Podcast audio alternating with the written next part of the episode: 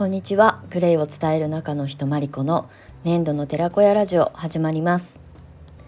粘土の寺子屋ラジオではクレイセラピスト育成やクレイセラピストの可能性クレイを伝える人のためのコミュニティについてお届けしております。はい。1月25日水曜日11時をあの回ったところで収録配信をお届けしております。いや今日はですね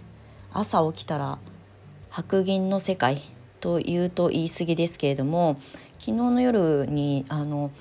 ちらちらと雪が降り始めて、まあ、あっという間に私は寝てしまったのであの夜中どのぐらい降ってたのか全然気づきもしないまんまあの夢の中だったんですが朝起きたらえ？っと思うあのぐらいねまあ、うっすらではありますけど雪が積もってて畑とかね庭がすごい真っ白になってました。まだねようやくあの今太陽が上がってきたぐらいなので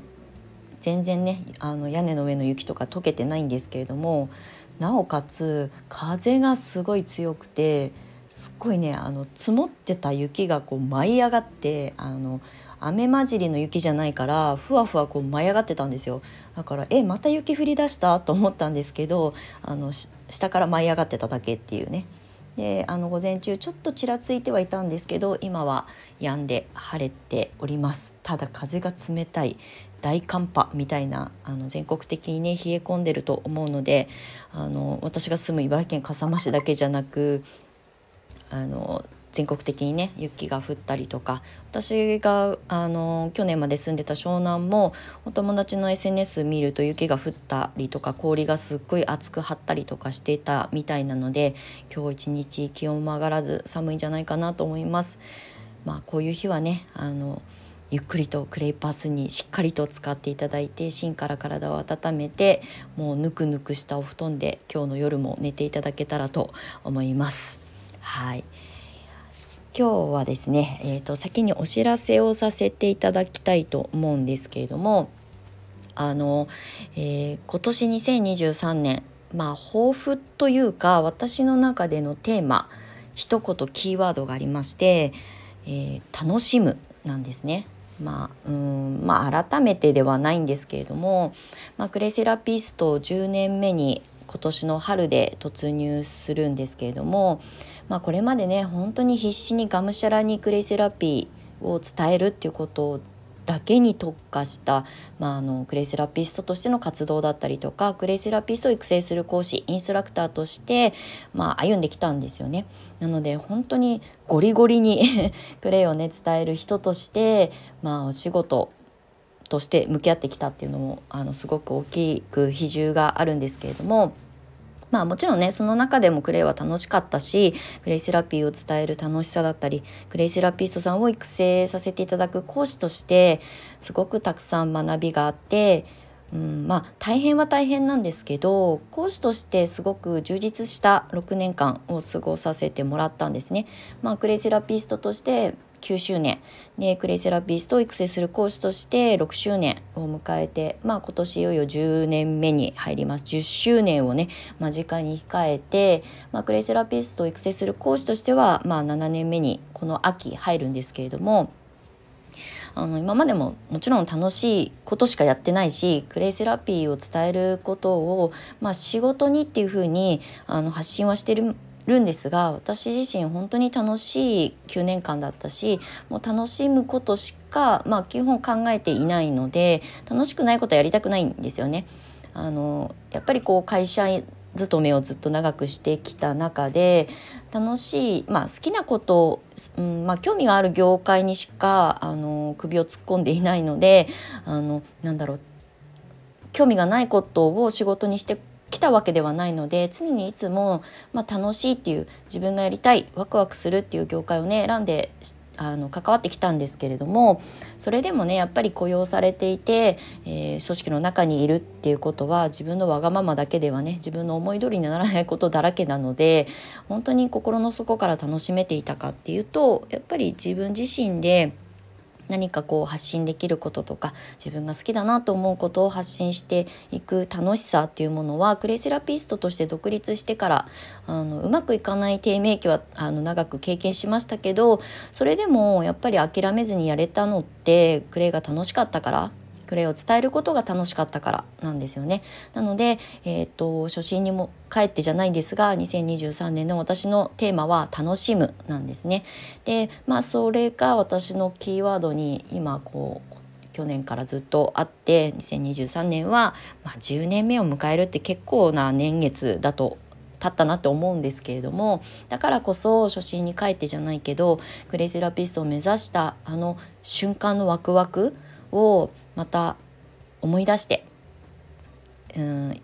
また新しい1年を刻んでいきたいなって思っています。なので今日あのすでに、えー、オンラインサロンじゃないオンラインコミュニティ年度の寺子屋サロンの方ですでに配信してるんですけれども、えー、クレイセラピーのクラスコンサルティングもあの4つのあのメニューに分けて、うん、まあこれまでも何度もあの募集させていただいたりとかコンサルも、うん、スタートアップのアドバイスなんかもやってきたものをちょっとキュッキュッとあのまとめてねメニュー化しました。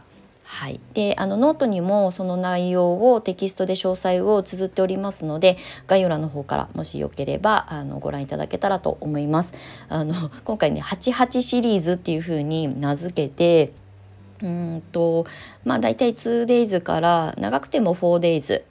ということで2日間から4日間に分けて、えーと、レッスンなり、えー、コンサルを受けていただくような内容のメニューになっています。まあ、88っていうのはあのオール8万8,000円ですっていうあの単純なあの明瞭会計じゃないですけどね分かりやすいあの値段設定というかね受講料の設定をさせていただいておりますのであの私8がね数比自分が持つ数比なんですよ。だからね8っていう数字がすごい好きなのとまあ末広がりだからね縁起がいいしあのプレイ学んでね関わってくださる皆さんの未来が開けていくように末広がりでねっていう意味も込めて88シリーズをあのスタートしましたこれはねしばらくちょっと私の固定メニューにしようかなというふうに思っておりますのであのご興味ある方はちらっと覗いていただけるだけでも嬉しいのであの概要欄の方から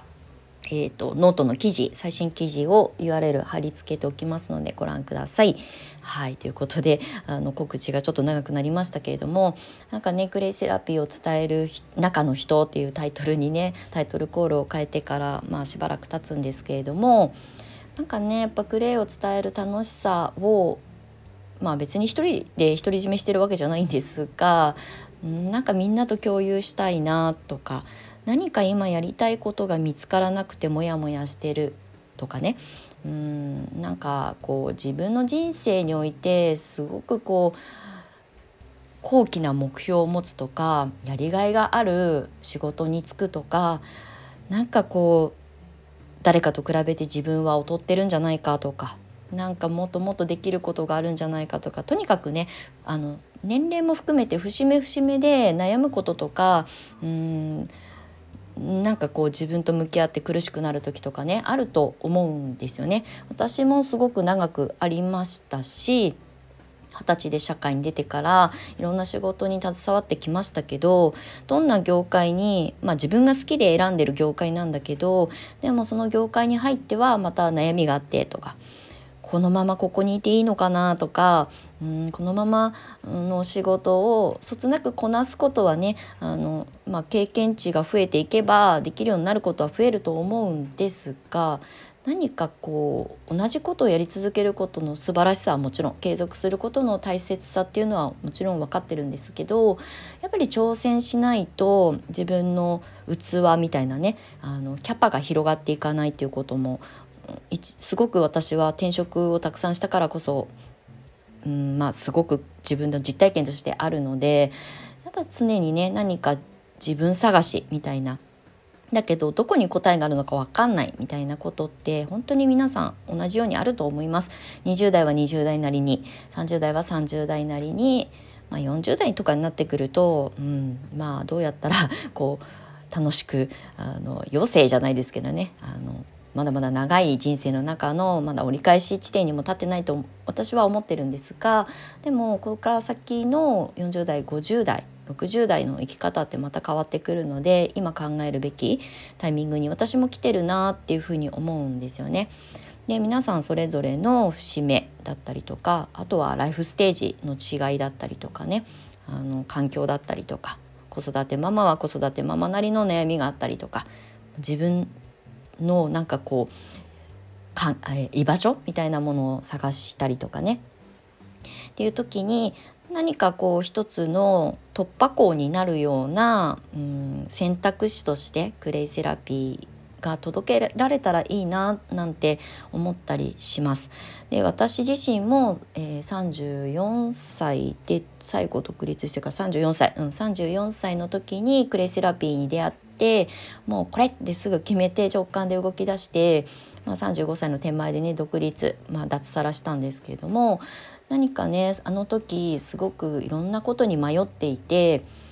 まあ、まだ40代はちょっと先だったけれどもま、あっという間にね3年4年5年なんて過ぎてしまうので今できること今から準備しておいた方がいいことこのままこの業界に、まあ、広告業界に最後いたんですけどここにいていいのかな。本当にこれって私がやりたいことだったんだっけかなとかまあそもそも人間私たち人はね仕事をするために生まれてきたわけじゃなくて生きるために仕事をしているだけなので、まあ、その人生を彩るツールとして仕事選びっていう視点で私はいつも向き合ってきたので、まあ、今もそうですけど。なのでそういう時に悩んでた時にとりあえず何かとりあえずっていうとちょっと浅はかに聞こえるかもしれないんですけど迷ってて何もこう選択のなんかねあの選択肢がない状態よりはまずはやってみるとかクレーンに興味があったらとか自然療法に興味があったらとかもっともっと自分と心のあか心と体にね向き合っていきたいっていうふうに思った方に届けられたらいいなってって思います。私自身がそうだったから。はい、なので今年のテーマは2023年楽しむというもうクレイを楽しむ。思う存分楽しみきるっていう、まあ、1年にしたいなっていうふうに思っています。まあ、10年目以降はね。ということであの新しいちょっとこあの講座とかクラスをあの設定し直しましたので、まあ、そちらにねご興味持っていただけてあのまた新しいクレイをつなげ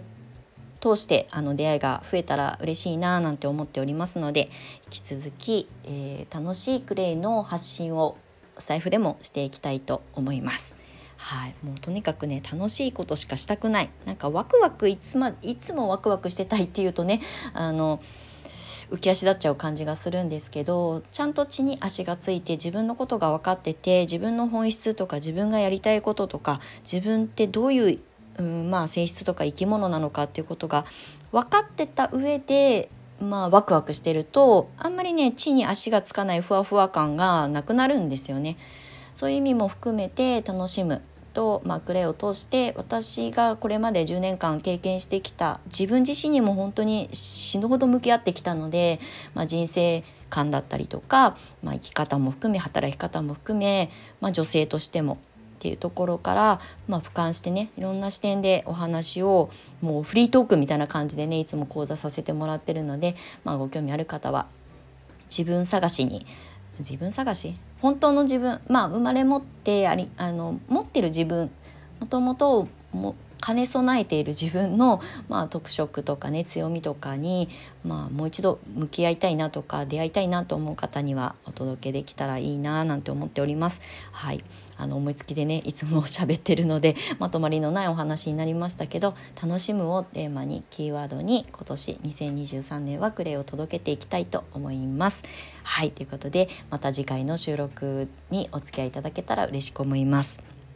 はい、長い収録にお付き合いいただきましてありがとうございます。年度の寺子屋まりこでした。また次回お会いしましょう。バイバイ。